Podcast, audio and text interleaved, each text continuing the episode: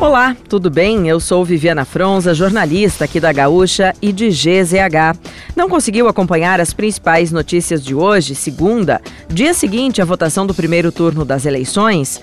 Eu vou trazer para ti Antes que o dia acabe, o nosso resumo diário de notícias do fim da tarde, hoje com uma edição especial sobre as eleições. Num oferecimento de MrJack.bet, palpite certeiro, saque instantâneo.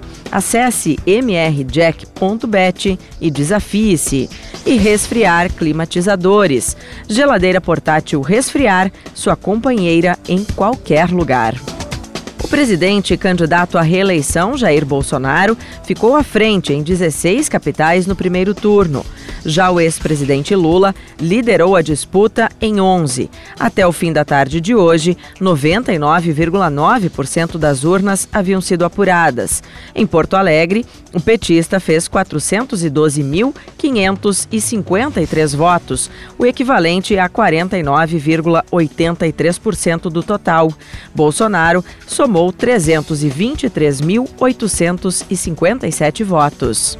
O PL, partido de Jair Bolsonaro, consolidou a posição de maior bancada da Câmara dos Deputados, passando das atuais 76 cadeiras para mais de 95. Em segundo lugar está a Federação PT, PCdoB e PV, com pelo menos 65 parlamentares eleitos. Os resultados finais poderão ser alterados em decorrência de eventuais recursos decididos pela Justiça Eleitoral que analisa ações sobre abuso do poder político nas eleições e se os requisitos foram cumpridos pelos eleitos. O dia de Onyx Lorenzoni, candidato mais votado ao governo do Rio Grande do Sul, foi dedicado ao descanso com a família e a comemorar, além dos 2 milhões e 38 mil votos recebidos, o aniversário. Seu oponente, Eduardo Leite, deu entrevista coletiva em que afirmou a intenção de dialogar com o PT para uma aliança, mas assegurou que ainda é prematuro se posicionar quanto à disputa pela presidência da República entre Lula e Jair Bolsonaro. O Tribunal Regional Eleitoral do Rio Grande do Sul avalia que o primeiro turno das eleições de 2022 no estado teve saldo positivo. As filas que marcaram algumas sessões eleitorais, no entanto, serão levadas em consideração para ajustes antes do segundo turno. Segundo o secretário de Tecnologia da Informação do TRE, Daniel Vobeto, o tempo de votação para cinco candidaturas, a concentração de eleitores em um horário específico do dia, além de problemas encontrados com a biometria, pesaram para a formação de filas.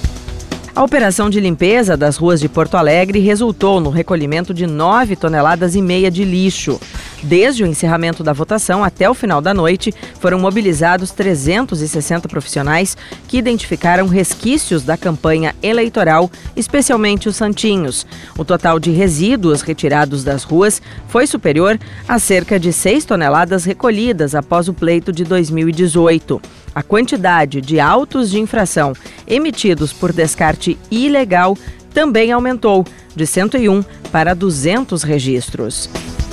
E para fechar o nosso resumo de notícias, antes que o dia acabe, tem a previsão do tempo para amanhã.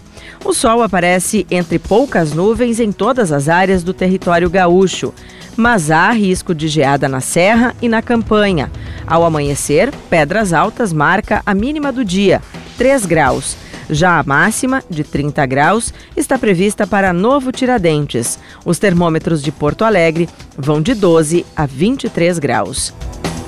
Se quiser saber mais sobre algum desses assuntos e muitos outros, além dos nossos colunistas, áudios, vídeos, é só acessar gzh.com.br ou o aplicativo de GZH. Amanhã a gente volta aqui, antes que o dia acabe.